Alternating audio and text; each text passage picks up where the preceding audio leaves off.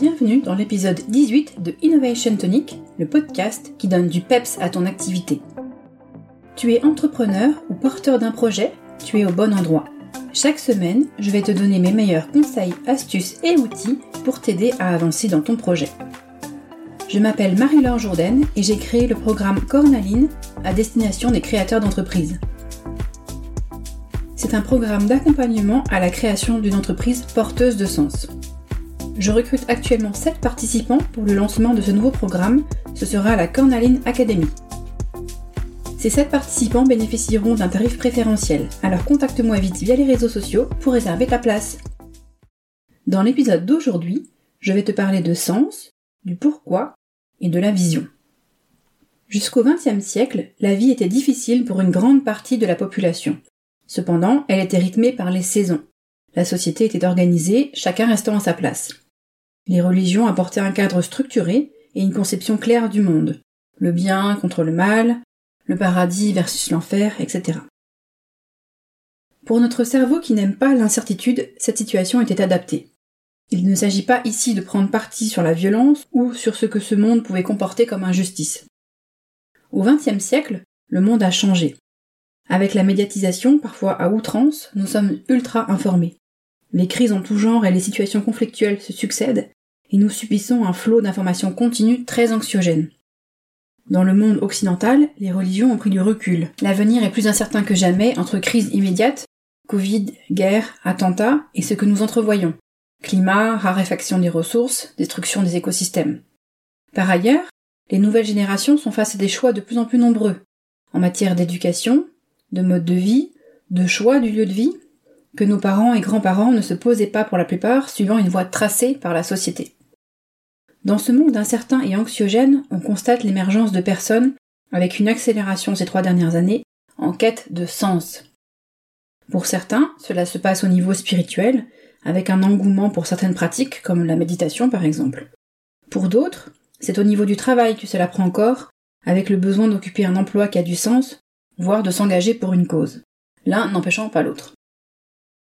Pour une partie de la population, cela se traduit par un besoin très fort de quitter son emploi pour créer sa propre entreprise, afin d'y exercer une activité de son choix, riche de sens. On voit fleurir les créations d'entreprises qui consistent à aider, à guider, voire à prendre soin d'autrui. Conseil, coaching, thérapeute. La recherche de sens, cela peut se rapporter au why de Simon Sinek, que l'on peut traduire par pourquoi. Ici, c'est pourquoi est-ce que je me lève le matin? L'être humain a besoin de sens, de savoir pourquoi il se lève le matin. Ce sens était auparavant apporté par les religions, comme je le disais avant. Par exemple, dans la chrétienté, je fais le bien sur terre pour gagner le paradis éternel. Même si c'est dur au quotidien, je serai récompensé plus tard. C'est une raison de se lever le matin. Ayant perdu ce sens pour beaucoup d'entre nous, nous avons besoin d'en recréer un par nous-mêmes. Pour ceux qui ont choisi de le faire en se lançant à leur compte, il est essentiel de se poser cette question du pourquoi puis de la traduire dans la vision de son projet ou de son entreprise, afin de s'assurer que la voie dans laquelle on se lance est bien alignée avec son pourquoi et qu'elle le reste dans le temps, malgré les évolutions qu'on ne manquera pas d'y apporter. Passons maintenant à du concret. Comment faire? Je te propose dans un premier temps de réfléchir à ton pourquoi. Voici quelques questions que tu peux te poser pour l'identifier.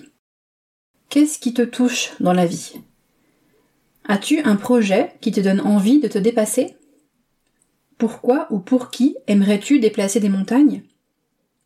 Quel est ton plus grand rêve? Qu'aimerais-tu apporter aux gens? Pour chaque question, tu peux utiliser la méthode des 5 pourquoi dont j'ai parlé dans l'épisode 13, la première partie de comment résoudre un problème en 6 étapes.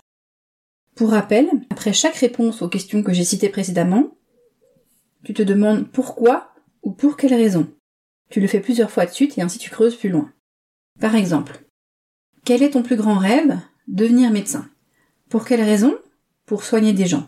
Pour quelle raison peux-tu soigner des gens?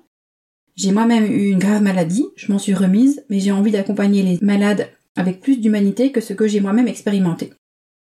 J'ai posé deux fois la question pourquoi, et j'ai déjà recueilli des informations plus précises sur mon plus grand rêve.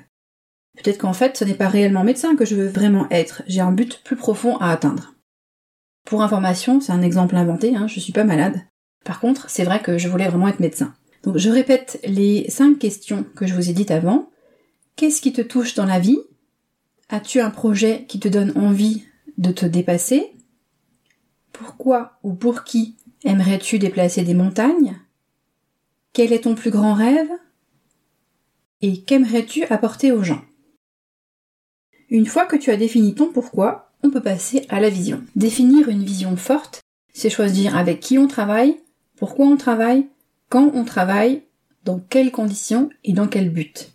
C'est s'interroger afin de définir un projet que l'on adore et qu'on s'imagine porter et développer durant de nombreuses années avec énergie, motivation, confiance et ténacité. C'est vrai pour le projet principal tel qu'il est aujourd'hui, mais c'est vrai aussi pour toutes les évolutions que tu vas faire, tous les nouveaux projets qui pourraient se greffer sur le socle principal. Afin de préserver l'alignement entre le projet de départ et les choix qui seront faits par la suite, il est essentiel de s'interroger sur la vision. Qu'est-ce qui est important pour toi?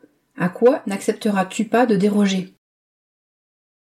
Avoir une vision forte, c'est tout simplement avoir la ferme et intime conviction que le projet doit exister et qu'il doit se poursuivre pour ne pas lâcher à la première difficulté, malgré les critiques ou les conseils de personnes prétendument avisées qui ne sont pas concernées. Comment s'y prendre pour définir sa vision? Je te propose un exercice tiré du livre La méthode Live Mentor d'Alexandre Dana. L'exercice s'appelle Mon entreprise dans 5 ans ou Mon entreprise dans 10 ans.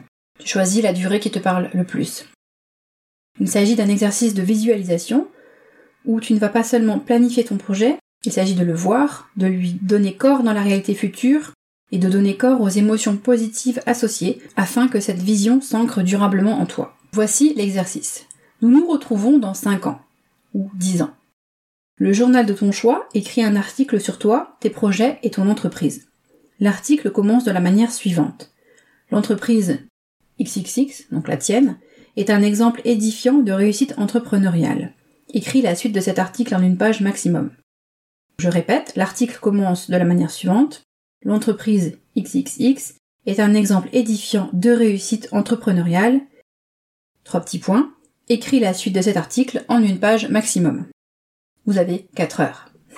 non, je rigole, on n'est pas au bac de philo. Cet exercice permet de rêver, mais surtout de donner de réels contours à ton rêve. Plus l'article sera détaillé, avec des chiffres, des dates, des résultats précis, des anecdotes de parcours que tu auras bien sûr imaginé, plus l'exercice sera efficace. Inspire-toi, bien sûr, du travail réalisé auparavant sur le pourquoi pour faire cet exercice. Une fois l'exercice effectué, tu peux synthétiser en quelques lignes ton pourquoi et la vision de ton entreprise à 5 ans ou à 10 ans. Ce sera ta boussole, mais tu peux aussi bien sûr t'en servir pour communiquer et donner envie à tes clients de travailler avec toi. Nous arrivons à la fin de cet épisode. J'espère que tu te seras enrichi du contenu proposé aujourd'hui. N'oublie pas, si tu veux en savoir plus sur la Cornaline Academy, contacte-moi sur les réseaux sociaux. Je te mets les liens dans la description de l'épisode. À la semaine prochaine!